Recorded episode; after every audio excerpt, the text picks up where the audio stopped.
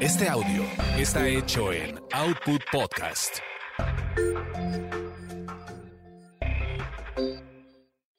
Escuchas a las sexolocas Alessia Divari y Edelmira Cárdenas. Prende tu curiosidad, activa tu imaginación, apaga tus prejuicios.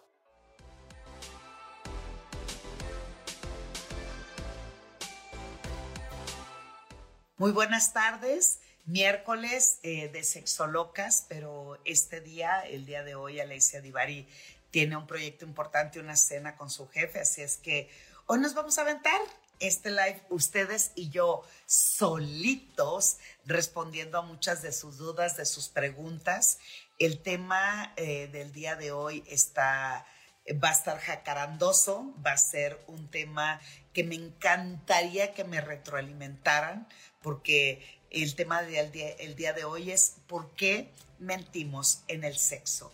Eso va a ser interesante saber. Escríbanme quien no desee que diga su nombre, les pido de favor que aquí, mira, aquí en donde está, ahí, ahí, ahí, donde está el signo de interrogación, me puedan decir o preguntar si no quieren que diga su nombre. Eh, eh, pues para no repetirlo. Así es que agradezco infinitamente que se estén conectando. Hoy es un, es un tema que tiene mucho eh, de dónde trabajar, eh, por qué mencionamos el que nos gusta algo o no, por qué queremos contactar sexualmente y al mismo tiempo nos negamos con nuestra actitud, con nuestra jeta, con nuestra cara los hombres y las mujeres mentimos en el, en el sexo, pero de una forma totalmente diferente. Así es que esta, esta sesión que nos vamos a aventar el día de hoy, vamos a hablar sobre eh, qué nos está ocurriendo, por qué estamos mintiendo. Escríbanme, escríbanme por qué creen que ustedes mienten, por qué eh, se les ha ocurrido mentir. Gracias por sus saludos. Hola, Ale, muchas gracias que estoy en la caminera. Sí, es un gran programa que me gusta muchísimo. Masol hermosa, éxito a nuestra Alexa. Sí, tiene una cena importante con su jefe, entonces, pues vamos a darle chancita que ella trabaje y nosotros, nosotros también. Las personas somos muy propensas a, a mentir y sobre todo en nuestra vida sexual. ¿Y por qué lo hacemos? Siempre pensando que respaldamos la seguridad, la confianza de, la persona con la que compartimos en nuestra vida íntima. Pero en realidad lo, lo hacemos porque estamos eh, protegiendo muchas de las expectativas en el momento del contacto sexual. La sexualidad es un tema único, es un tema que incomoda, es un tema que duele. Yo le digo que es único y no se compara con nadie más. Es un tema muy sensible a la hora de tratarlo y pues mucho de lo que nosotros le estamos apostando a pasárnoslas bien en, eh, eh, sexualmente, pues tiene un peso importante porque proyecta quiénes somos, cómo somos, hacia dónde vamos, cómo disfrutamos de, nuestra vida sexual. Y, la sexualidad parece que es la única área donde se siente de verdad una una verdadera ansiedad. Entramos en estrés, entramos en, una falta de confianza en nosotros mismos y esta ansiedad es justo por si se cumple o no nuestras expectativas en el momento en que nos aventuramos a acercarnos y a disfrutar. Las mentiras en el sexo eh, reflejan muchos de nuestros problemas, reflejan mucho de nuestras inseguridades y sobre todo esa sensación de, estar desnudo y no necesariamente estar desnudo en la... Ay, alguien se le cayó algo allá arriba en mi oficina. Este, estar desnudo también a través de nuestros sentidos. Las formas más comunes de decir mentiras en el sexo, en realidad decimos son mentiras piadosas. A ver, échenme también su lista. Son mentiras piadosas, eh, hacemos exageraciones, ocultamos información, em, enterramos, me da risa porque le digo, enterramos las mentiras en un torrente de, una verdad eh, por inventar cosas por hacer sentir que la otra persona eh, esté bien y esté contento con lo que deseamos hacer, cuando en realidad estamos destruyendo mucho de la posibilidad de construir la confianza en la cama y en la intimidad. Por eso muchas de las peores ofensas que se dicen o que nos decimos no se hagan, la neta. De las peores ofensas para destruir tu estabilidad, tu seguridad, tu autoestima y partirte la madre por lo general. ¿Cuáles son las peores ofensas que decimos? Tienes cara de mal cogida, no te vieron bien anoche, no te dieron bien anoche, eh, este, eres una frígida, eres un impotente, eres una mal cogida, eres, eh, este, ya le hace falta que se case, ya consíganle pareja. O sea, todo esto que nosotros eh, intentamos dañar a, la, población en general tiene que ver justo con esta cantidad de expectativas, de inseguridades, de miedos, de estereotipos establecidos que no, que no nos permiten conectar de manera importante en nuestra vida sexual. Hay muchas estadísticas que no me dejan mentir y las estadísticas dicen que antes de vivir en pareja, quienes más mienten sexualmente son los hombres. Y sobre todo cuando hablan de las peripecias o de lo que disfrutaron en, su vida sexual, de la cantidad de amantes, de su rendimiento, de, de, sus habilidades amatorias, de que si la tiene grande o no, de que si eyacula como 80 litros, etcétera, etcétera. Y las mujeres, lo más chistoso es que después de que empezamos a vivir en pareja, quien más miente y quien más mentiras dice con respecto a, su sexualidad son las mujeres. Eh, uno de ellos, y la más importante, como siempre lo he dicho, es este, eh, hoy no, me duele la cabeza. Mm, es que ahora es cuando em, me siento más feliz que nunca. Hoy tengo el mejor sexo que nunca he vivido. A ver, échenme, coméntenme cuántas mentiras no decimos y sobre todo eh, eh, estamos ahí siempre inventando cosas con tal de que esto funcione y que nuestra pareja eleve también su autoestima, pero nos estamos olvidando de construirnos nosotros. Se habla que el 56% de las mentiras eh, que nosotros decimos con respecto al sexo es para llevar la fiesta en paz y para que la vida en pareja sea mucho más sencilla, el 56%. Pero lo más cabrón es que decimos que el 70% eh, de las personas que mentimos en el sexo es porque esperan encajar en ese estándar y en este mundo sexual que la gran mayoría son situaciones casi imposibles de realizar o de vivir. ¿Cuáles son las mentiras más recurrentes? Una definitivamente tiene que ver con fingir el orgasmo. Yo no sé cómo que para qué lo hacen.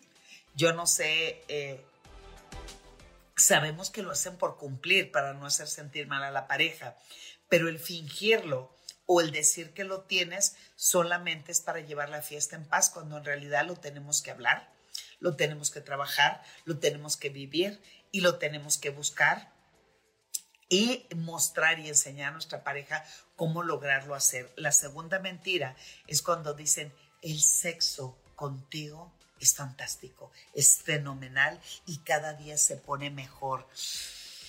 Ay, mis queridos amigos, mis queridas amigas, esto no, pues no más no. Muchas gracias por estarse uniendo, por cierto. Muchas gracias. Sandy, hola mi dog, saludos desde Houston, Texas. Buenas tardes, amigas, saludos. Gracias, Arnulfo. Eh, ay, cuántos saludos, muchísimas gracias. Díganme, ¿cuáles son las mentiras que creen que... Eh, eh, cuáles son las mentiras más recurrentes o las que más decimos cuando estamos en un contacto sexual. Dice 2020, ¿cómo encontrar mujeres menos de cuatro? No entendí para nada tu pregunta o tu cuestionamiento. Dice Juárez, efectivamente se hacen mentiras para no hacer sentir mal a la pareja. Saludos desde Chihuahua, lugar, saludos, besos. Eh, um, y A ver, vamos a ver cuáles son las preguntas. Hola, buenas tardes. Saludos desde Alhambra. ¿Dónde es Alhambra? No, no sé qué parte del mundo es Alhambra. Dice Jesús, soy fetichista de pies, me gustan los pies de las mujeres, se los he tocado a una tía mía, ¿está mal o no? Pues si ambos están de acuerdo, si los dos deciden que es un acto que quieren, eh, oye, que quieren eh, hacerlo con el consenso de los dos, pues cada quien cada quien hace lo que quiere, eh, ya si eso se va en un tono mucho más avanzado, eh, para eso existe una palabra y un acto que se llama incesto, que es cuando se tiene actividad sexual con alguien de la familia, entonces, pues si eso les hace sentir bien, pero bueno. Eh, dice, sí he mentido para no herir susceptibilidades y he vivido fingiendo el orgasmo. Muchas gracias, querida amiga, por hacerme ese tipo de comentarios. Desde que me engaño, desde que me engañó y lo perdoné, no logro conectar. A ver, para poder decir que lo perdoné, hay que trabajar justo el perdón. Para poder conectar es cuando empiezo a fluir, es cuando eh, hago una comunicación mucho más efectiva y mucho más asertiva. ¿Qué es una comunicación asertiva? Es cuando tengo esa posibilidad de poder eh, transmitir mis sentimientos tanto negativos como positivos. Pero si no logro conectar, es que hay algo ahí adentro que todavía no logras sopesar, no logras sobrellevar, no logras contactar. Yo lo que te invito, querida amiga, es que después de la infidelidad hay que trabajarlo en psicoterapia para saber si en realidad estoy lista para perdonar y si estoy lista para darle vuelta a la página. Y por supuesto, el no lograr conectar es que sigue habiendo muchos pendientes que necesitas trabajar. Otra pregunta dice, hola, cuando estoy con mi esposo en la intimidad, las inseguridades sobre mí no me dejan disfrutar. Sí. ¿Qué pasa con la inseguridad? La inseguridad hace que construyas la desconfianza, hace que destruyas tu autoestima, hace que no tengas o no desarrolles la capacidad de poder em, expresar lo que sientes y quieres y además tu inseguridad te hace no contactar con tus necesidades, con tus capacidades, con tus habilidades para disfrutar. Yo lo que te recomendaría en este caso es hablar abiertamente qué necesitas, qué quieres, este, qué te molesta, qué te estorba. Claro, un proceso terapéutico te ayudaría muchísimo para poderlo hacer y lamentablemente mientras exista inseguridad, definitivamente no vas a poder disfrutar.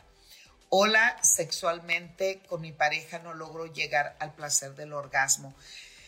Pues bueno, lo primero que hay que, em, lo primero que hay que ver es si lo logras contigo, porque nosotros estamos siempre al pendiente de, de compartir, de estar, de, de, de, disfrutar, pero el orgasmo literalmente es de quien lo trabaja lo que te recomendaría es trabájalo contigo, conócete, autorotízate, mastúrbate y cuando tú logres tener el orgasmo contigo, entonces tendrás las herramientas y las habilidades para poder enseñarle a tu pareja cómo lograrlo y cómo conseguirlo. Así es que, pues echarle todos los kilos posibles, habidos y por haber. Muchas solicitudes, muchos saludos. Quien desee preguntarme, háganlo por favor aquí en el, en el signo de interrogación para que yo no diga su nombre y de esa manera no evidenciar. Les comento que el día de hoy haré el live yo sola. Eh, mi querida Alessia Divari está en una cena importante con su jefe. Mandémosle buena vibra para que todo salga maravillosamente bien. El tema del día de hoy son las mentiras en el sexo. ¿Qué tanto mientes? ¿O qué has dicho justo para, eh, que es una mentira, para lograr empatar eh, y estar en pareja sin, sin dañar al otro. Me encantaría, dilo, porque si no, pues no, no voy a estar con ustedes platicando tanto, caramba. Eh, a ver, otras preguntas por aquí. Ay, me encanta. Hola, doctorcita. Es verdad que la primera vez no se, no se tiene... Ah, ok. Hola doctorcita, es verdad que la primera vez no se tiene ese tan fantástico, tan, fantástico sexo porque esa primera vez es para conectarse y las féminas no se abren del todo. A ver, esa primera vez, la gran mayoría lo que llevamos a esa primera vez son expectativas. ¿Qué es lo que nos dice la literatura? ¿Qué es lo que nos dice las películas? ¿Qué es lo que nos dicen los videos? Que la vida sexual tiene que ser fantástica, increíble, de fuegos artificiales, happy birthday to you, orgasmos intensos, fantásticos y maravillosos. A ver, es real, sí, claro, eso lo puedo conseguir. Pero cuando algo no lo conozco, lo primero que llevo es esa inquietud de que logremos hacerlo de la mejor manera. Entonces, uno, estoy estresado o estresada porque nunca lo he experimentado. Dos, voy con miedo e inseguridad.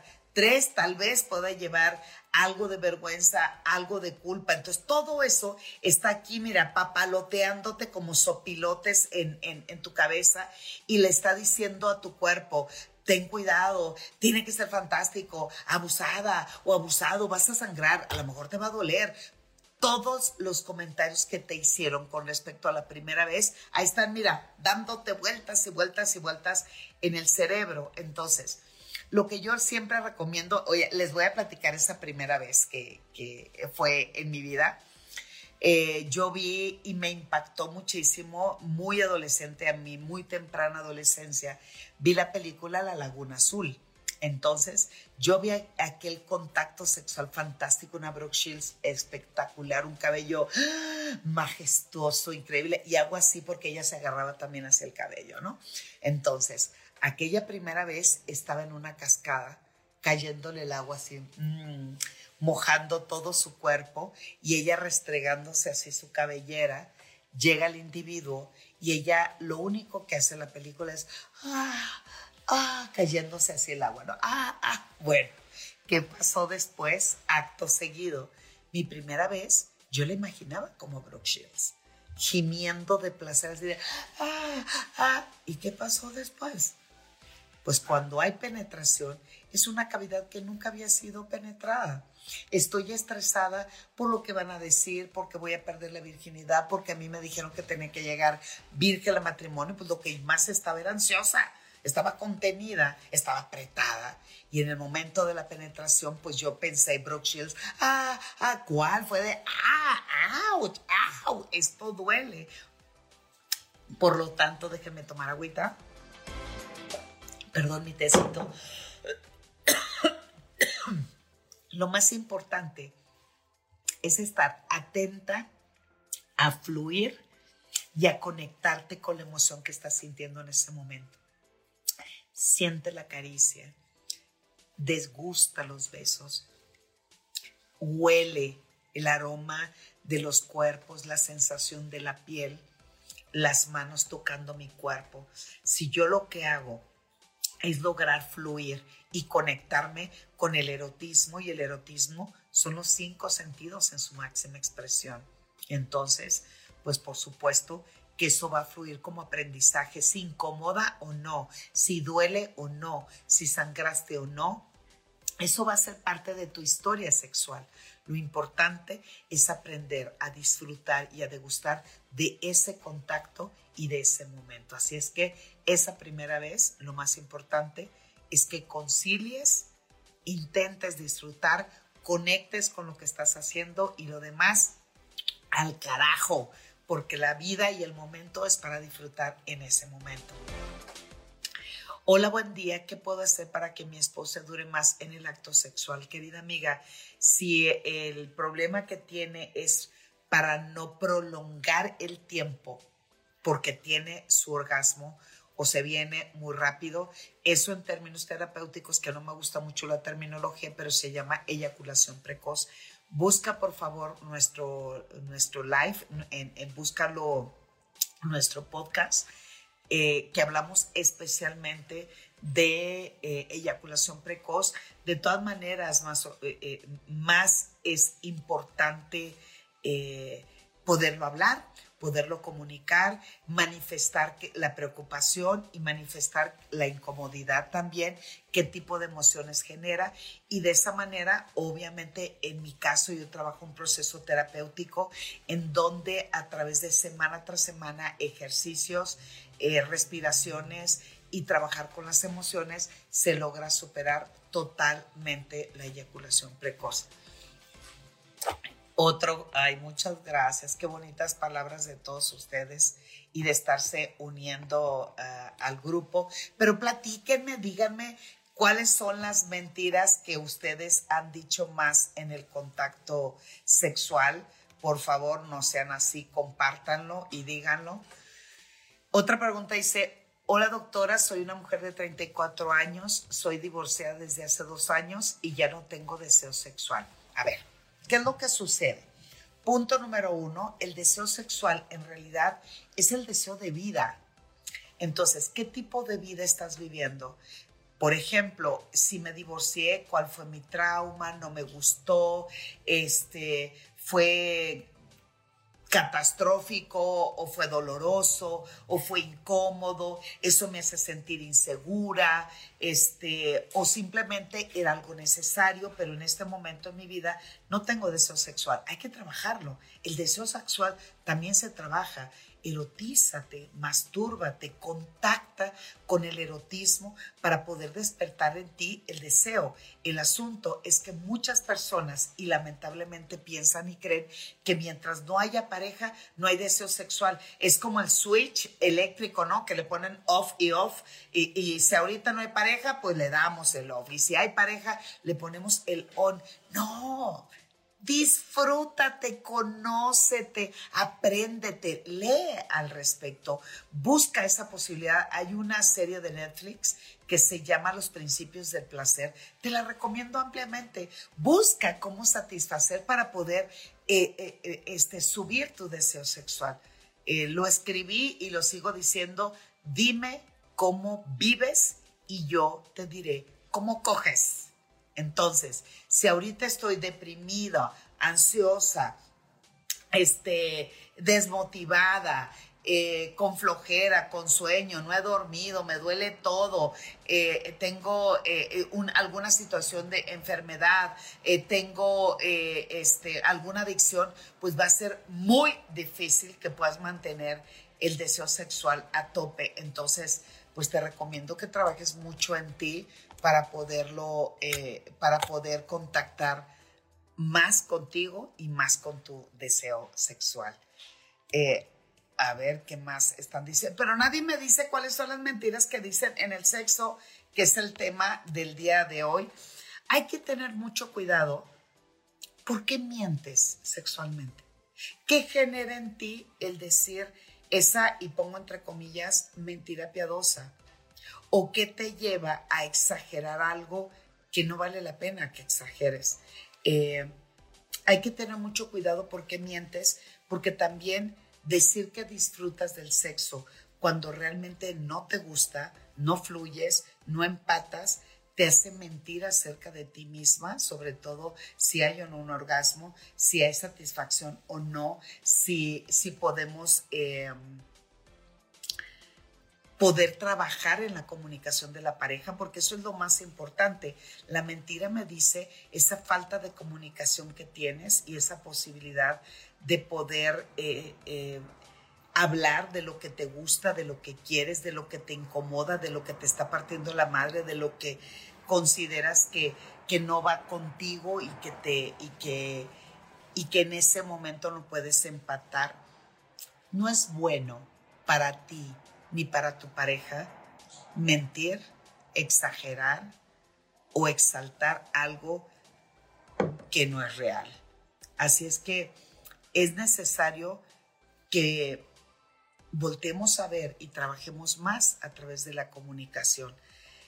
Hay que ser muy sincero o muy sincera e intenta de verdad, intenta abrirte lo máximo posible y dicen por ahí, el, eh, oye, en el pedir está el dar. Yo tuve un padre fantástico, súper mega divertido, don Jaime. Y em, don Jaime decía que de todas las hijas que tenía, pues yo era la que siempre me quejaba, la que siempre refunfuñaba. Y yo le decía, pues sí, Jaime, pues hay que hablar de lo que, de, de lo que me incomoda o no. Entonces, yo constantemente decía, apá, pero ¿por qué no puedo manejar? Apá, pero porque es que nosotros le decíamos apá. Apá, ¿y por qué yo no puedo este, manejar siendo mujer? Apá, y me decía papá, bueno, mijita, tú eres la que más hablas, hablas, hablas. Se dice papá, a ver, dice papá, lo que me digas me vale madre, pero el tonito es lo que me chinga. Y eso es real. El tono es la forma en que transmitimos nuestra idea. El tono es una manifestación de las emociones por las cuales estamos transitando en ese momento que no queremos visibilizar. Si estamos frustrados, si estamos enojadas, si estamos eh, este, deprimidas, si estamos incómodas, si estamos molestos. O sea, el tono es lo que determina. Entonces, prefiero mentir a expresar o abrirte lo más posible. Y sobre todo, di las cosas con tacto yo lo sé, yo lo sé, algo que ya dijiste una y otra y otra vez, resulta realmente complicado volverlo a decir y de una forma sin herir susceptibilidades y sin herir a la otra persona. A ver, aquí hay algo muy importante.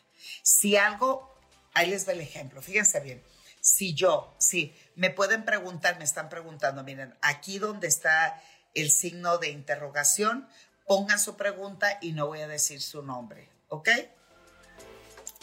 Eh, ¿Qué es lo que decimos? Em, ay, ya se me fue lo que les estaba diciendo por estarle diciendo, eh, este, ah, el tonito, ahí les va, fíjense bien, si yo a mi pareja le digo, ahí les va, mi vida, mi rey, mi bomboncito azucarado, me encanta, me super excita. Ay, aquí, mira, aquí. Chúpale aquí, aquí, aquí. Pasa una semana, pasan 15 días, pasan dos meses y nunca lo hacen.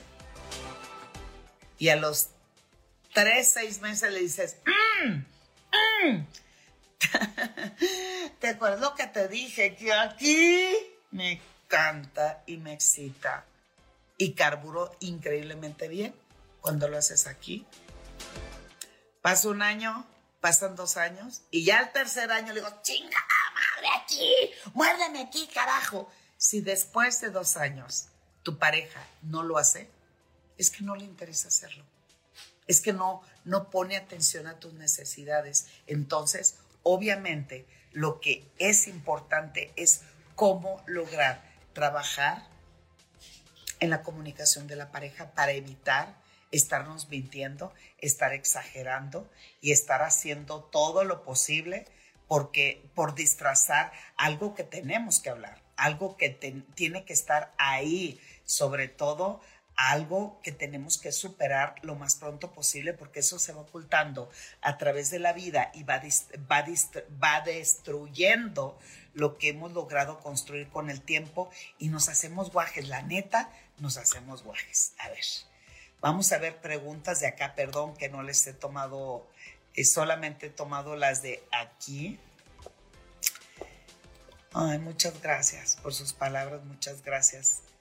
Eh, por sus comentarios y por estarse uniendo. A ver, ahí les va una pregunta por acá.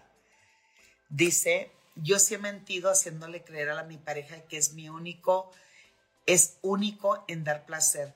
Me da lástima herir el corazón de pollo del individuo, pero eso sí es como tener una carta bajo la manga para un futuro. Amiga, ¿cómo que una carta bajo la manga para un futuro?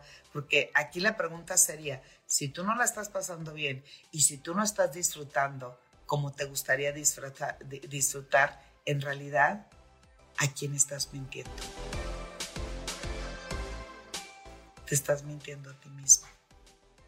Entre más callamos, entre menos expresamos, más aumentamos la incapacidad de poderme comunicar con mi pareja, expresar lo que quiero y siento y por supuesto poder disfrutar y contactar más el placer. Híjole, yo pondría mucha atención en eso, Hola, Águila, saluditos. Pepe, ay, mi querido Pepe, te adoro, mi rey. Muchas gracias. Este, por acá había otra pregunta. El, dice, el tuyo es del tamaño perfecto. Bueno, no sé a qué se refiere. Saludos desde Argentina. Muchas gracias. Besos hasta Argentina. Eh, hola, saludos desde Los Ángeles. Ame, muchas gracias. ¿No se daña más si mentimos? Claro, por supuesto. Por supuesto que se daña más. Y se daña más la comunicación y se daña más la posibilidad de expresar en confianza, de construir la confianza con nuestra pareja. Por supuesto que eso se daña más. Hola, Luga. Dice, hola, hola, Luga. Mi expareja era abusiva y tenía que fingir que todo me gustaba para que no se enojara. Prometí jamás aceptar algo que no me guste y prometí a mí misma engañarle a quien me toque cómo hacerlo y además, mi querida amiga, por favor, prométete que nunca más, o más bien dicho, ahí te va. Fíjate bien, cuando dices una, eh, una pareja abusiva, ¿qué es lo que pasa cuando hay un manipulador emocional? ¿Qué pasa cuando tengo una persona que constantemente abusa de mí? Lo primero que hacemos quienes hemos recibido ese tipo de comportamiento de abuso o de manipulación emocional es que anestesiamos nuestra intuición. Eso de que nuestro estómago te dice, estás mal, estás sufriendo, sal de ahí, huye, eso lo anestesiamos, lo anestesiamos porque lo justificamos. Dos, también anestesiamos nuestras emociones. Me hace sentir mal y en chinga ¿qué respondemos. No, pero pero estoy bien, pero tengo la camioneta nueva, pero pero es un buen hombre, pero es un buen papá. Entonces, al anestesiar nuestro instinto y al anestesiar también nuestras nuestras emociones, estamos haciendo que vivamos justo este trato, este maltrato y este eh, abuso y esta manipulación emocional cada día que pase. Yo lo que te pediría, así como te prometiste que nunca más ibas a aceptar, que no, que, que eh, aceptar algo que no te guste, prométete también que le vas a hacer cargo a tu instinto y que vas a lograr detectar cualquier situación de abuso o de manipulación emocional para que no seas tú y que las otras personas intenten destruirte, aniquilarte o destruir tu autoestima. Así es que ten mucho cuidado. Eh, dice Adrián, yo con nadie tengo fantasías, solamente conmigo. Con, ah, conmigo, solamente contigo. No, mi chato, también ten fantasías con, con quien tú quieras. Disfrútalo, vívelo. La fantasía sexual significa eh, una mente sana y una forma de transitar en salud sexual tu vida. Te felicito, te felicito, mi chato. Gracias por fantasear conmigo, qué lindo. Michela, guapísima, gracias, gracias. A ver, eh, em, siento que mi pareja y yo ya caemos con la, con la monotonía. Sí, ¿Qué es lo que sucede con la monotonía? Se hace presente en nuestra vida entre la falta de espontaneidad, cuando no hay una buena comunicación, cuando no aprendemos a expresar lo que queremos. Hay que generar cosas diferentes. ¿Qué sucede cuando empezamos a vivir en pareja? Nuestro cerebro segrega una sustancia que se llama dopamina. Es una sustancia donde tu cerebro de verdad se va de vacaciones. No piensas, no piensas, no piensas, no piensas. Todo es novedoso, todo es diferente, todo es divertido. Y obviamente viene otra sustancia importante que es la sustancia de la oxitocina, que es te amo, me amas, ven, eh, nos hablamos, llegas sin calzones, eso me excita, eso es fantástico. Y otra sustancia es la adrenalina. Entonces, por la adrenalina eh, le hiciste sexo oral en el jardín, por la adrenalina le dijiste que iba a hacer tarea y ni más que te la pasaste por allá en el, eh, en el kilómetro 3.5 por allá. Bueno, esas sustancias responsables del enamoramiento, la pasión, la espontaneidad y todo lo demás, se segrega, se segrega tope mala onda, no seas así cerebro, ¿cómo es posible? ¿Hasta dónde hemos llegado? se segrega no más de 18 meses en las parejas. Entonces, el asunto, mi querida Kate, ¿cuánto tiempo tienes de vivir en pareja? ¿Qué sustancias segregan si siempre hacen lo mismo? ¿Qué sustancias segregan si creemos conocer a nuestra pareja? Entre más conozco a mi pareja, más profundo estoy cavando la tumba del erotismo y del placer sexual, porque como ya lo o la conozco, pues siempre lo doy lo mismo. Y como siempre lo doy lo mismo, eso se llama rutina. Yo lo que te invito es métele misterio a lo que consideras familiar. Inyéctale espontaneidad a lo que crees que ya conoces. Y métele un poquito de adrenalina para despertar esa, ese letargo sexual en el que han estado inmersos estos últimos momentos y tiempos. Entonces, el tiempo pasa. Gracias, Sweet. Dice, excelente el tema el día de hoy. Gracias. Saluda, saludaste a Roy Ortega 312. Roy Ortega 312, perfecto tan fantástica y maravillosa como siempre, mi doc. Muchas gracias, mi Sandy. Conozco un caso en el que la mujer es fantástica sexualmente, pero el hombre no sirve en lo absoluto y él se cree Juan Camaney. Se le debe declarar que le falta otra vida para aprender a ser buen amante. A ver, si la persona es fantástica sexualmente, lo cual está chidísimo y que bueno, me da mucho gusto, pero no sé comunicarle a mi pareja que me gustaría, vamos experimentando, hay que ver cómo está la relación de pareja. Eh, si es importante decirlo, eh, no me siento bien, cómo podemos eh, fortalecer nuestra vida sexual, vamos a hacerlo de esta manera, vamos a revisar este video, vamos a escuchar este, este podcast porque el ser un buen amante es aquella persona que sabe escuchar, que sabe comunicar, que sabe disfrutar, que es empático o empática y que manifiesta de una manera correcta sus emociones tanto positivas como negativas y a partir de ahí puede aprender, puede construir.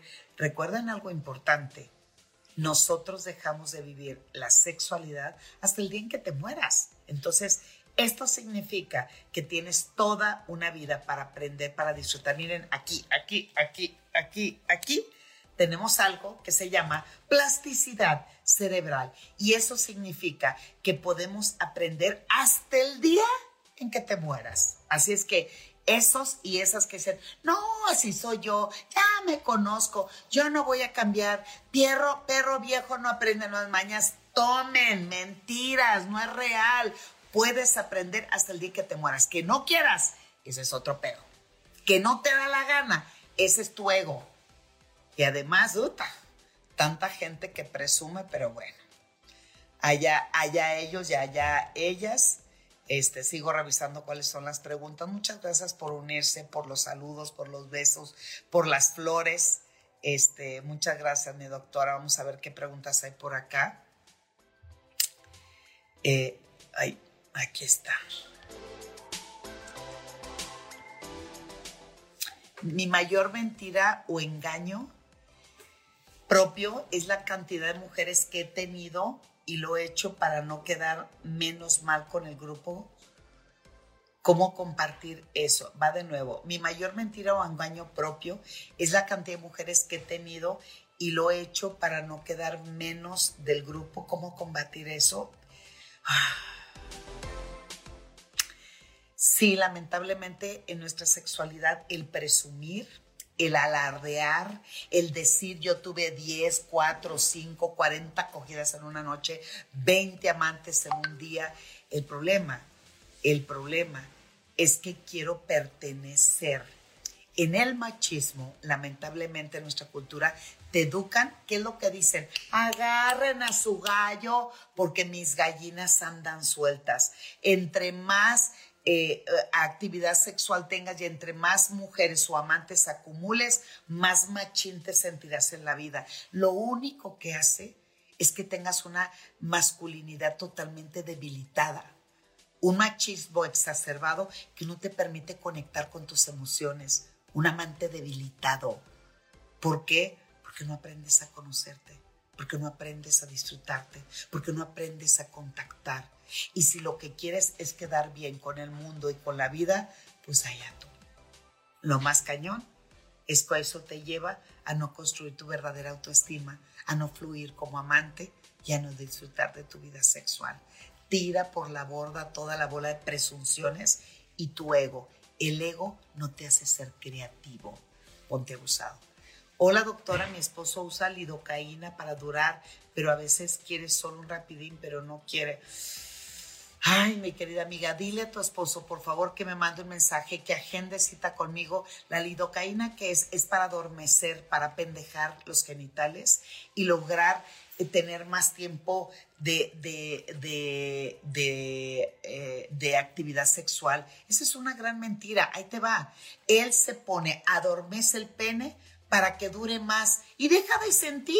Y lo más cabrón es que el momento que te penetra también te adormece tu pared vaginal. Entonces, ¿qué es lo que pasa? Que es, presumo que duro más, bajo nivel de estrés porque estoy durando más y eso me hace sentirme bien y lo único que está haciendo es evitar hacerse responsable de sentir, de experimentar, de contactar, de durar, pero no como un tiempo, sino también es esta necesidad que me urge enseñarle a los hombres para que contacte con su propia sexualidad. Lo que hacemos en terapia para la eyaculación precoz es que se haga responsable de lo que siente, de su placer, de sus emociones, para poder contactar con otra persona. El adormecerse es terrible porque también está adormeciendo sus emociones y la comunicación en pareja. Por favor, te lo suplico, que entre en terapia y los resultados le quedarán para el resto de su vida. Eh, este, tengo muchas preguntas. ¿Es verdad lo que dices? Yo con 16 años, con mi ex esposo, jamás descubrí mi orgasmo y le llegué a tener dos o tres veces y él tampoco sabía cuál era mi forma de terminar. Yo me separé y yo sola con mi juguete aprendí a encontrar mi forma de terminar. Mi querida amiga, también te invito, bueno, aquí tiene que ver con la comunicación. Cómo expresas lo que quieres, lo que necesitas, lo eh, encontrarte, disfrutarte. Y en este caso, claro, con un juguete sexual lo encuentro rápido y momentáneo. El chiste ahora, y lo que te invito, y si no, pues saca una cita conmigo, es cómo lograr tener el orgasmo sin el juguete. Cómo aprender a disfrutar de mi cuerpo, de mis sensaciones y de mis emociones sin estar responsabilizando a otra persona. Lo más increíble es que cómo nos atrevemos a exigir que alguien nos dé un orgasmo si yo no me lo sé dar. Es como espero que alguien me ame si yo no me amo a mí misma o a mí mismo. ¿Y cómo espero a que mi pareja llegue con novedades, me colme de atenciones, haga malabares en la cama si la que menos o el que menos probabilidades tiene de llevar, de proponer y de hacer propuestas eres tú? Hay que ser congruentes. Qué bueno, querida amiga, que lo has encontrado, que lo has contactado, pero también te invito a que lo hagas sin juguete. Conócelo y apréndelo, ¿ok? Si no siento placer y no disfruto del sexo, ¿es un problema psicológico o he estado con hombres y mujeres?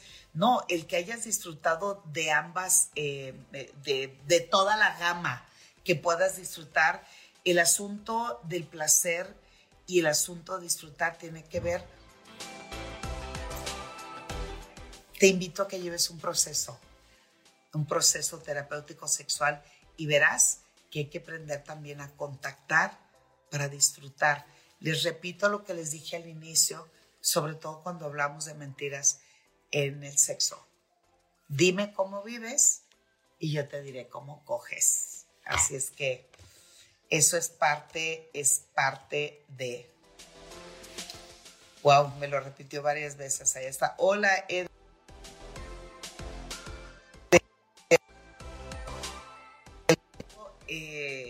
Con mujeres pero no siento nada como si no lo disfrutara. Ah, es, hay que ver mucho, hay que profundizar.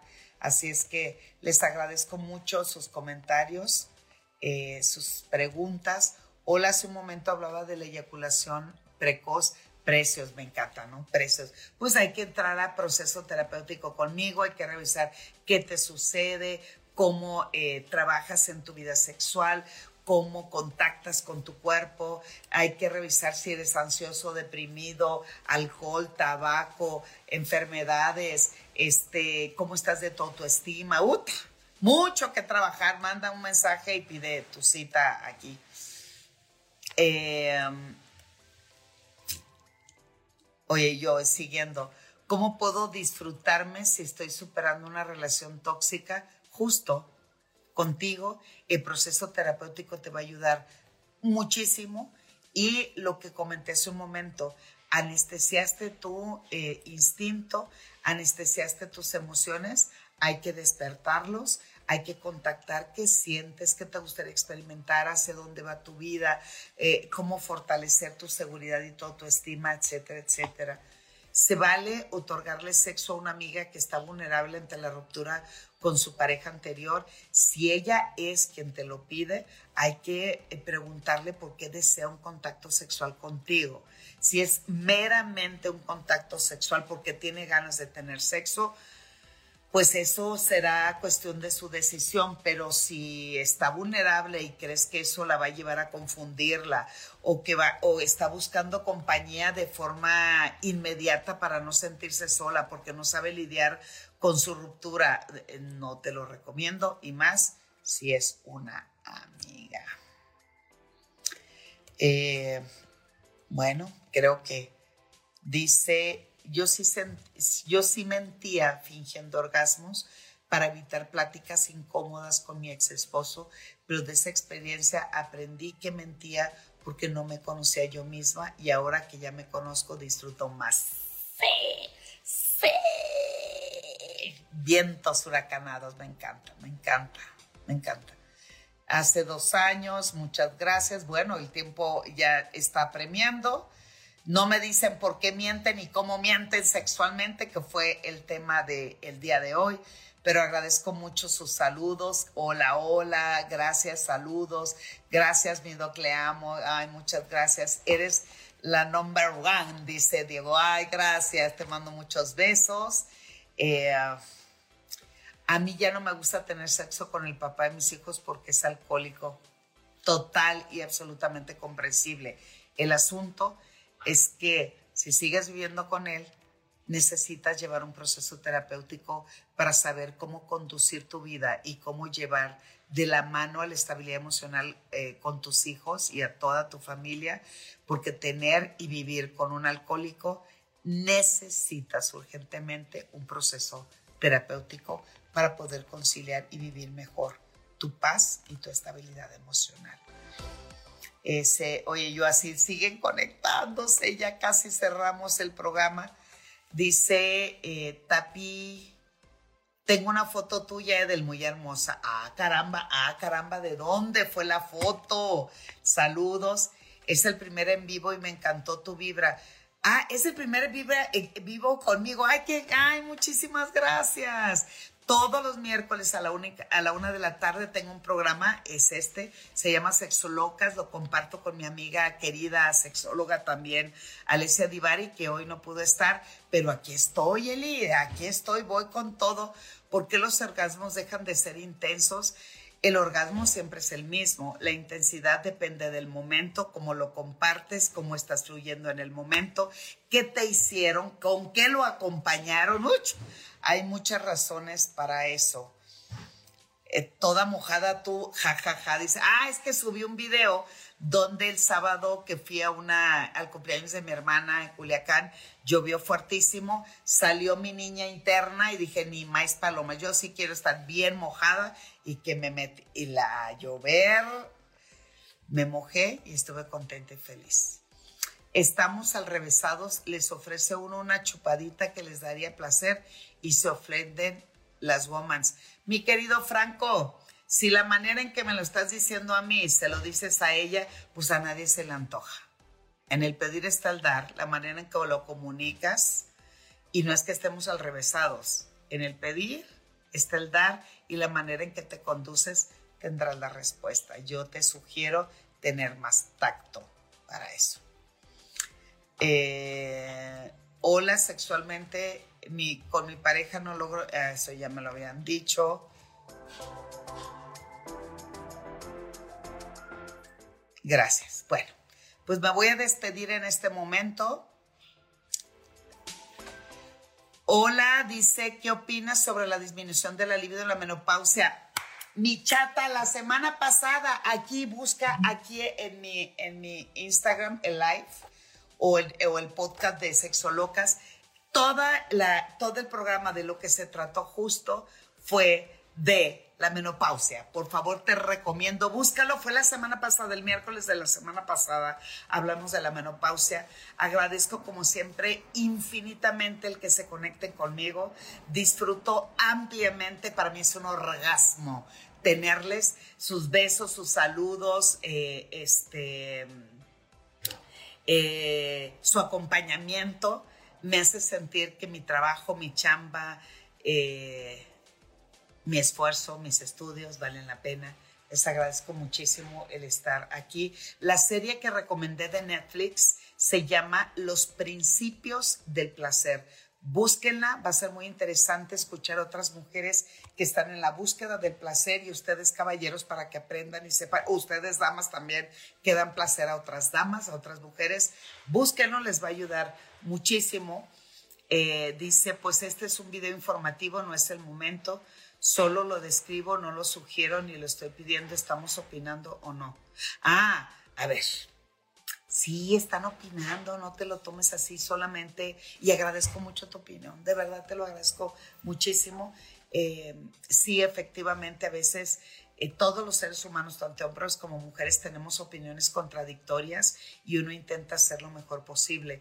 Yo lo que te sugiero es que sigas los live y sigas aquí conmigo y me sigas opinando, por favor. Te lo agradezco muchísimo. Gracias, gracias. Como eh, te escucho los viernes con Don Cheto, muchas gracias. Sí, amo Don Cheto. Eh, bye, Franco. Te espero el otro miércoles, ¿eh? Que te necesito en mis live. Eh, se miente por tabú, sí, así es, efectivamente. ¿Cómo le hago? para que mi pareja pueda eh, proponerle juguetes sexuales. Tan sencillo como eso. Es, me encantaría, eh, bueno, punto número uno, y con eso voy cerrando el live. ¿Cómo proponerle un juguete sexual? Punto número uno, cómprate algo chiquito que no, visualmente no atente contra la autoestima de tu pareja y le vas a decir, mi vida, yo hoy, hoy, hoy te voy a dar un masaje, un masaje lo volteas, el boca abajo, empezamos a darle estímulo, acariciamos, pasamos y recorremos su cuerpo, le damos besitos en la nuca, en columna vertebral, sigo estimulando nalgas, muslos, los pies y con el vibrador en la mano empezamos a estimular en la nuca. Si ustedes ponen un vibrador en la nuca, en menos de cinco minutos les quitas una migraña, un dolor de cabeza. Si ese mismo vibrador estimulamos la parte donde esto que se estresa, que se atrofia por, el, por la ansiedad, por el estrés, pasa en el vibrador. Bajamos niveles de ansiedad hasta un 60%, luego lo pasamos por toda la columna vertebral, ¿ok? En ese momento tu pareja lo que contacta es tu intención de darle un masaje que baje niveles de ansiedad, de estrés, de cansancio, pero también para conectarte con él y dejar que las sensaciones de relajación, ¿por qué? Porque trabajas el corriente sanguíneo, bombea mayor cantidad de sangre y de esa manera logras contactar mejor con él. De esa manera tu pareja se va a dar cuenta que el juguete sexual no atenta, no es una competencia de quién es mejor, de no es únicamente para mujeres.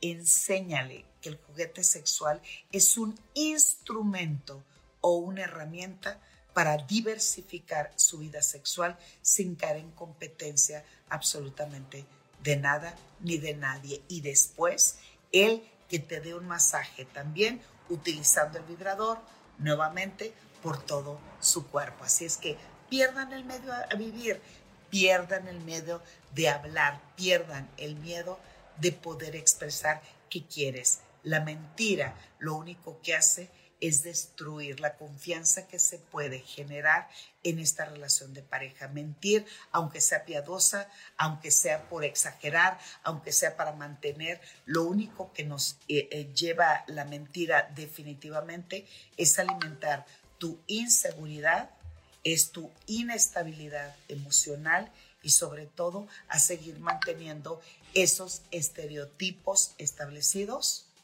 que ahí están donde te dicen que tienes que ser un chingón una chingona en la cama. Eso es totalmente absurdo. Destruyan las expectativas que tienen y contacten, vivan, disfrutan y enriquezcan su vida sexual. Vida y una. Les mando muchos besos y nos vemos la próxima semana.